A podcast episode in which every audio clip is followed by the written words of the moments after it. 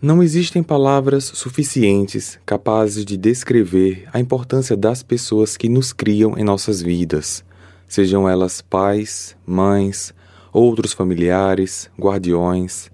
Essas pessoas são responsáveis por nos apresentar o mundo, nos educar e nos preparar para a vida adulta.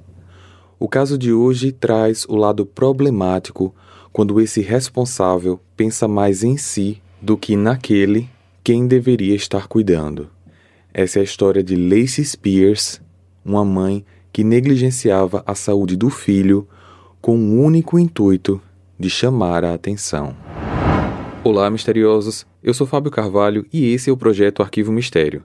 Mas antes da gente começar o caso de hoje, eu quero dar um recado muito bacana para vocês. Se você está nos escutando pelo Spotify, Agora você pode qualificar o nosso projeto e isso vai ajudar muito no crescimento do canal. Você pode qualificar em até 5 estrelas e a sua nota fará com que o Arquivo Mistério alcance mais pessoas. Então, agora mesmo enquanto você está escutando a gente, passa na página principal do Arquivo Mistério no Spotify e dê a sua qualificação. Desde já, muito obrigado. Para ver as fotos do caso de hoje, basta seguir a gente no Instagram, arroba Arquivo Mistério. O link está na descrição desse episódio. Recados dados, vamos para o caso de hoje.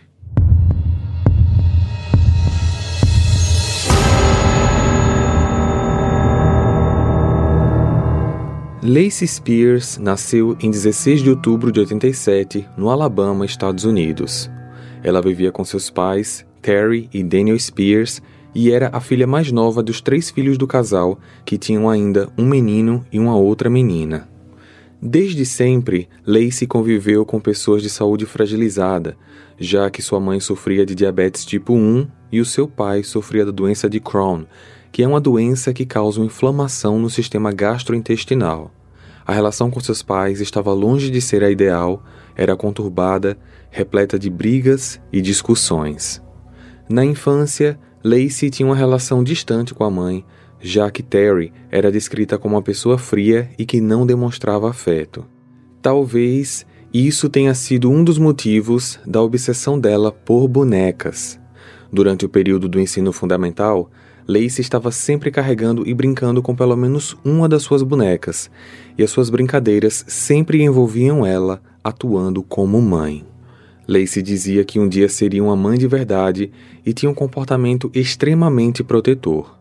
Num episódio onde uma amiga foi até a casa da Lacey brincar, a menina pegou uma das suas bonecas sem permissão, o que fez com que ela atacasse a amiga e apertasse suas mãos no pescoço dela. Obviamente, os pais da menina nunca mais a deixaram frequentar a casa dos Spears depois desse episódio. Conforme o tempo foi passando e Lacey foi crescendo, ela foi deixando sua obsessão por bonecas. Quando chegou no ensino médio, a jovem era tida como uma excelente aluna que apresentava boas notas e era muito participativa nas aulas. Só que para muitos dos seus colegas, Lacey também era vista como uma bajuladora dos professores, sempre fazendo de tudo para agradá-los.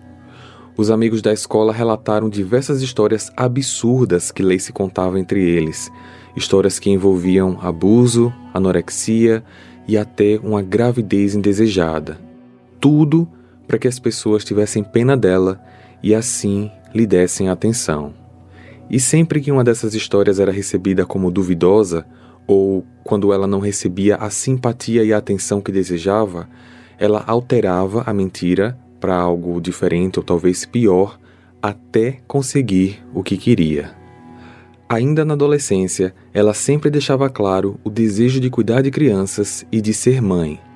Esse desejo levou Lacey a procurar trabalho nessa área infantil, como babá, assistente em creches ou escolas primárias, algo que ela acabou encontrando com facilidade. Enquanto ainda estava estudando, Lacey trabalhou no berçário da igreja local. Contudo, não demorou para que ela começasse a ter um comportamento estranho com as crianças, agindo como se ela fosse a mãe verdadeira deles. Esse comportamento e algumas mentiras que contava passou a incomodar os pais, o que acabou resultando numa reunião com o pastor. Nenhum dos adultos queria mais que ela permanecesse no berçário, porém, após uma reunião com os pais dela, o pastor cancelou essa intervenção e Lacey permaneceu trabalhando. Em 2005, pouco depois de concluir o colegial, agora com 18 anos, Lacey se mudou da casa dos pais com sua irmã para o complexo de apartamentos Cedar Key Apartments. Nessa nova fase, ela trabalhava durante o dia em uma creche e em algumas noites ela trabalhava como babá, chegando até a oferecer os serviços de graça. Dentre as crianças que ela cuidava, estava um menino chamado Cameron Clark, de 10 meses. Para todos os lugares que eles iam juntos, Lacey agia como se fosse a mãe dele. Passava muitas horas além do estipulado e chegava a contar para alguns desconhecidos que Cameron era de fato seu filho. Apesar de estar sob os cuidados contínuos da Lacey, Cameron apresentava constantes infecções nos ouvidos que, com o uso de medicamentos para tratar, se curavam, mas logo depois retornavam. Passados alguns meses, Christy Burnian, amiga da Lacey e mãe do Cameron, começou a estranhar esses comportamentos e se incomodou muito quando soube que Lacey dizia por aí que Cameron era o filho dela. Porém, a relação das duas só se rompeu de fato quando Lacey foi chamada para ficar com o menino por dois dias seguidos, por conta de uma viagem a trabalho da Christie, e durante esse período, Lacey não atendeu nenhuma ligação. Quando Christie voltou, bastante preocupada, ela viu que o menino estava bem, mas a explicação dada por Lacey por não ter atendido nenhuma ligação não foi nem um pouco convincente, o que levou Christie a cortar relações em definitivo. A jovem então passou a cuidar de outro menino, chamado Jonathan Strain, de seis meses. Não tardou para que os mesmos problemas que ocorriam com Cameron começassem a acontecer com Jonathan, como o comportamento obsessivo com a criança e as infecções de ouvido que surgiam do nada. Ademais, depois de um tempo, Alton Hunt, a mãe do Jonathan, descobriu que Lacey estava postando fotos na rede social MySpace com o seu filho como se ela fosse a mãe verdadeira dele. Alton a confrontou sobre as postagens. Lacey explicou que era devido ao amor que ela tinha pelo garoto, pediu desculpas e disse que iria apagar as fotos. Apesar de todo esse problema, Alton permitiu que Lacey continuasse cuidando do seu filho. Até então, Lacey tinha esses comportamentos estranhos com os filhos dos outros, mas as coisas ficariam ainda mais bizarras quando tempos depois ela decidiu que tinha chegado a hora de ter o seu próprio filho. Em 2007, quando Lacey tinha por volta dos 20 anos, ela começou a sair com um homem chamado Blake Robinson, que era um policial. Eles tiveram alguns encontros, porém não resultou em nada. O relacionamento seguinte foi em 2008 com um vizinho, Chris Hill, que trabalhava como instalador de portões. Chris vivia no apartamento embaixo do que Lacey morava com sua irmã e ela um dia desceu até o apartamento dele para pedir que ele instalasse uma cama infantil para o Jonathan, que ainda ficava com ela alguns finais de semana. Eles começaram a conversar e dessas conversas surgiu um relacionamento de vizinhos com benefícios, ou seja, um relacionamento apenas com cunho sexual.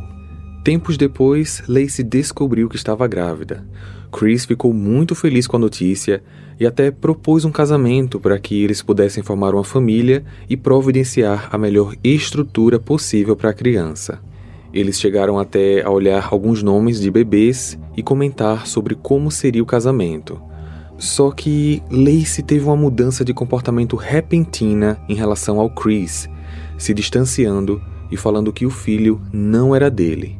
Ela chegou até a ameaçar chamar a polícia caso ele tentasse se aproximar dos dois.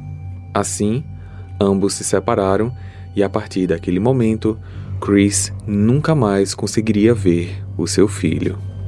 Lacey, agora já com 21 anos, deu à luz Garnet Paul Thompson Spears no dia 5 de dezembro de 2008.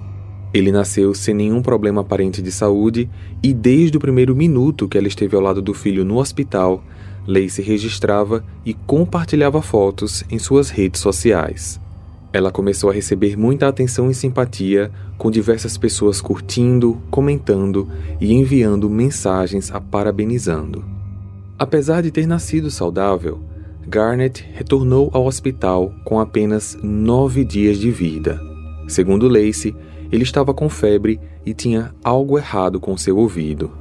Os médicos realizaram uma bateria de exames para tentar descobrir o que estava acontecendo, só que eles não viram nada de errado com o bebê. Garnet recebeu alta e retornou para casa. As semanas foram se passando, Lacey publicava fotos do filho e com o filho praticamente todos os dias, e claro, ela recebia várias curtidas, mensagens e estava simplesmente amando a atenção que recebia. Um pouco depois do Natal, Lacey levou Garnet ao hospital novamente, afirmando que ele estava doente e que ela não sabia o que fazer. Os médicos realizaram novos exames e não conseguiram identificar nada. Por precaução, os médicos aplicaram medicamentos através de injeções intravenosas. Para Lacey, essa foi a oportunidade perfeita para que ela pudesse fotografar o filho e publicar nas redes sociais, atraindo mais compaixão e atenção. A partir desse momento, as visitas aos médicos e hospitais se tornaram frequentes. Ela sempre afirmava que o filho sofria de coisas diferentes, como convulsões, infecções de ouvido, febre alta e problemas intestinais. Os médicos realizavam exames e não encontravam nada. Garnet permanecia uma criança saudável. E durante todas as consultas, estava Lacey lá, tirando fotos e postando nas redes sociais. Após várias consultas, os médicos começavam a estranhar o fato deles nunca conseguirem identificar qualquer um dos sintomas apontados pela mãe. As suspeitas então se voltavam para a saúde da Lacey, mais especificamente que ela poderia ser um caso da Síndrome de Munchausen por procuração. Aqui vale abrir um pequeno parênteses para explicar que síndrome é essa. Identificada pela primeira vez no ano de 77 pelo pediatra britânico Roy Meadow, essa síndrome por procuração é uma variação da Síndrome de Munchausen tradicional, onde o paciente simula sintomas de doenças com o intuito de receber atenção e tratamento. Nessa variação, a pessoa responsável pelo paciente é quem simula ou, em casos mais graves, provoca sintomas no paciente para que ela receba atenção também. É uma síndrome muito preocupante, visto que ela pode desenrolar em casos graves de abuso infantil, onde a criança é submetida a tratamentos médicos desnecessários e que podem prejudicar sua saúde física e psicológica. Sempre que Lacey era confrontada por alguns dos médicos que cuidadosamente tentavam conversar com ela, informando que talvez era ela quem poderia estar doente ao invés do filho, ela reagia de maneira muito agressiva e não retornava mais para as consultas com aquele médico, levando então o garoto a um outro pediatra. Quando Garnet estava quase completando oito meses, ele foi internado no hospital mais uma vez. Lacey afirmou que ele não comia e estava perdendo muito peso. Após realizarem testes, perceberam que não havia nada de errado com ele. Porém, Lacey estava desesperada pelo fato do menino não estar comendo nada e, sob seu pedido, foi inserido cirurgicamente um tubo externo de alimentação para facilitar a ingestão de alimentos no menino. No ano de 2011, Lacey também criou um blog chamado Garnet's Journey, para documentar a vida do filho, que agora estava com dois anos. Lá, ela relatava vários aspectos da vida dele, desde as internações e consultas médicas até viagens e passeios que eles faziam em família. Todavia, o que mais chamava a atenção nesse blog era a menção sobre o pai do Garnet. O blog não falava do verdadeiro pai do menino, mas de um personagem criado por Lacey chamado Blake, um policial que estava noivo dela, mas que tinha falecido em um acidente de carro recentemente. No segundo semestre de 2012, Garnet, agora com quase quatro anos, já estava na hora de ir para a escola e foi nesse momento que ela ouviu falar da Irmandade. A comunidade tinha como foco o cuidado dos idosos e serviços comunitários, e em troca desses serviços, as pessoas que trabalhavam lá recebiam alojamento, alimentação e educação para os seus filhos. Ademais, a comunidade tinha um sistema autossustentável. Lacey ficou encantada com o estilo de vida mais orgânico e natural e decidiu se mudar com Garnet, pois aquele seria o estilo de vida ideal para curar todos os problemas que o seu filho tinha. O local era uma fazenda de 24 hectares. Os dois se adaptaram muito bem ao lugar.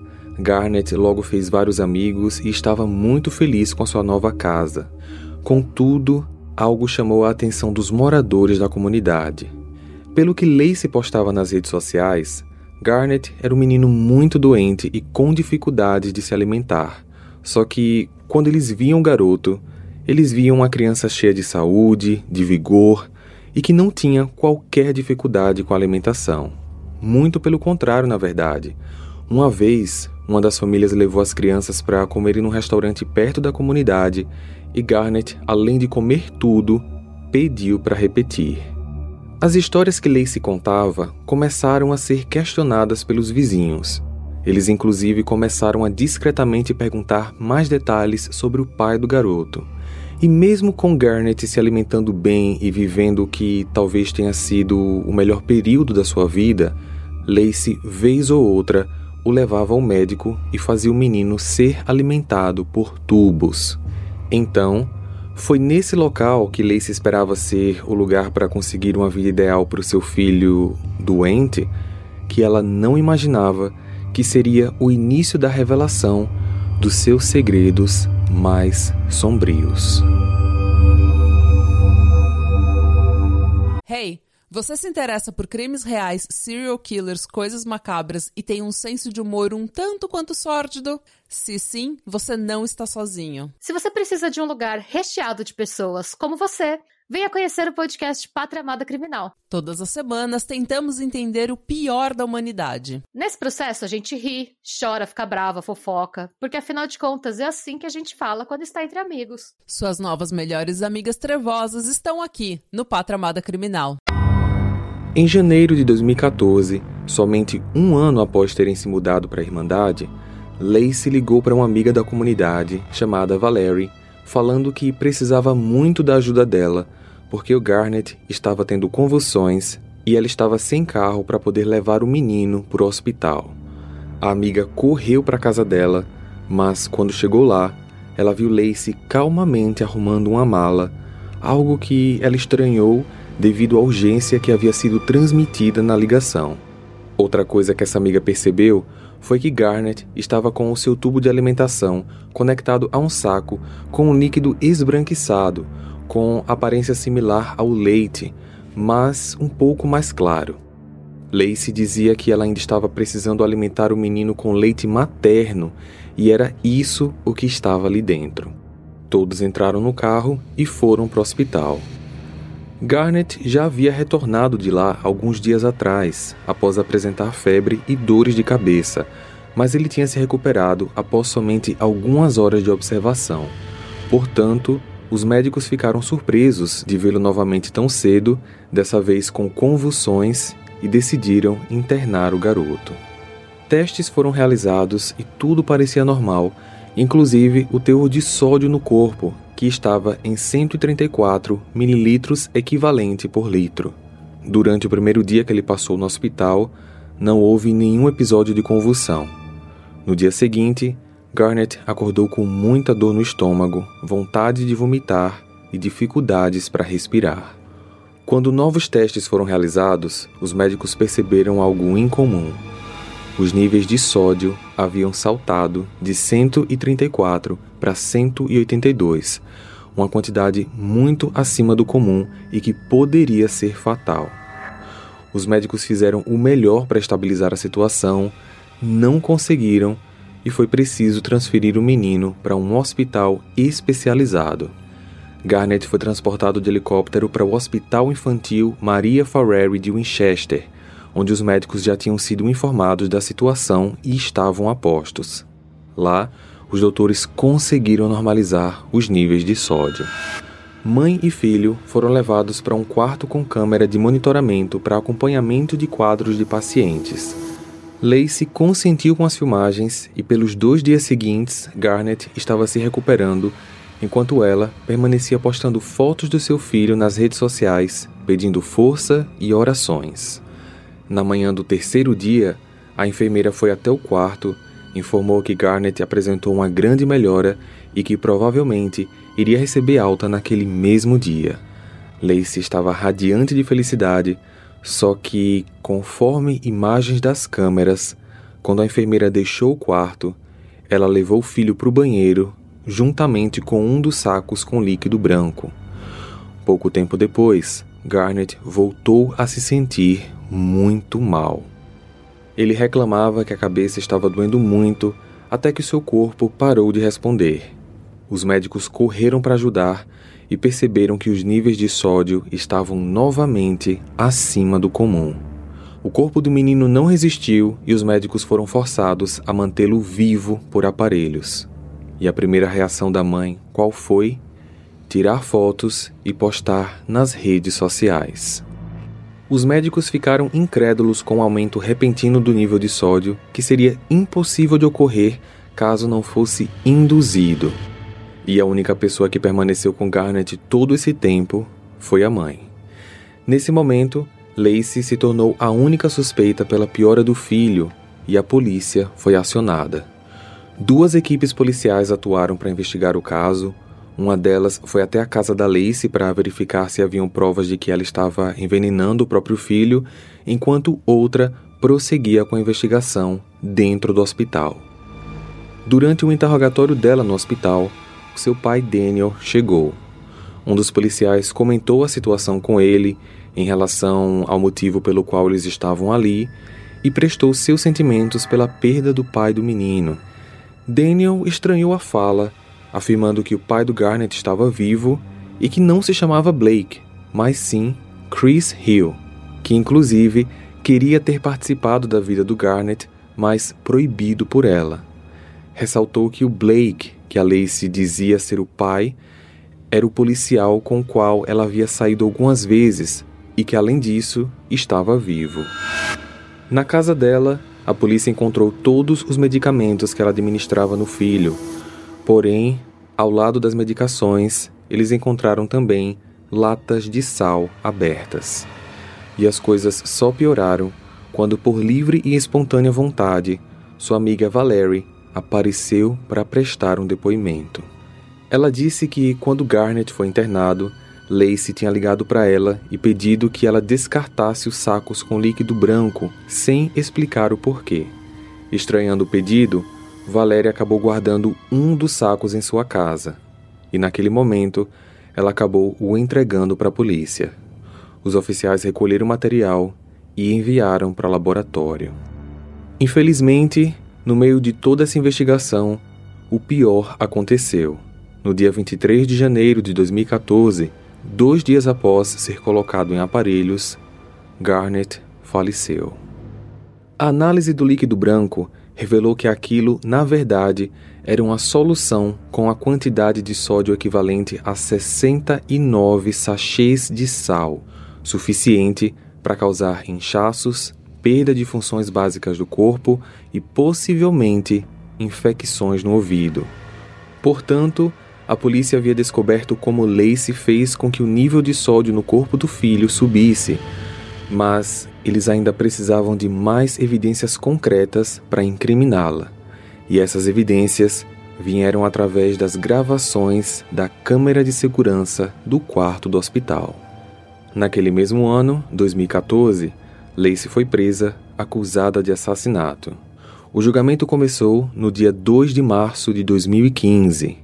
Apesar de vários médicos e especialistas apontarem Lacey como um possível caso de Munchausen por procuração, ela nunca teve de fato esse diagnóstico e sua defesa optou por defendê-la como inocente, afirmando que o hospital era o verdadeiro responsável pelo falecimento.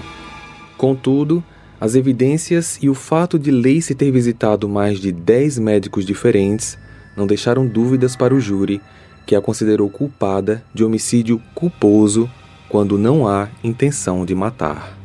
No dia 8 de abril, o juiz atribuiu a sentença de 20 anos de prisão em regime fechado, sem direito ao condicional, cinco anos a menos do que a pena máxima.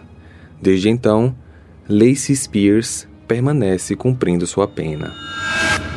O programa 48 Horas da CBS News fez uma matéria sobre o caso e entrevistou a Lacey de dentro do presídio. Ela afirma nessa entrevista ser inocente e que não ingeriria no filho qualquer outra coisa que não fosse alimento necessário. Ela também conta que na cadeia, as outras detentas a chamam de matadora e que a sua comida sempre é servida pelas cozinheiras da prisão com muito sal. Compartilhe esse episódio com seus amigos para ajudar no crescimento do canal. Para ver as fotos desse caso, basta seguir a gente no Instagram, arroba Arquivo Mistério, ou o nosso canal lá no YouTube. Eu vejo vocês então no próximo caso. Combinado? Até lá! Hey, você se interessa por crimes reais, serial killers, coisas macabras e tem um senso de humor um tanto quanto sórdido? Se sim, você não está sozinho. Se você precisa de um lugar recheado de pessoas como você, Venha conhecer o podcast Pátria Amada Criminal. Todas as semanas tentamos entender o pior da humanidade. Nesse processo a gente ri, chora, fica brava, fofoca, porque afinal de contas é assim que a gente fala quando está entre amigos. Suas novas melhores amigas trevosas estão aqui no Pátria Amada Criminal.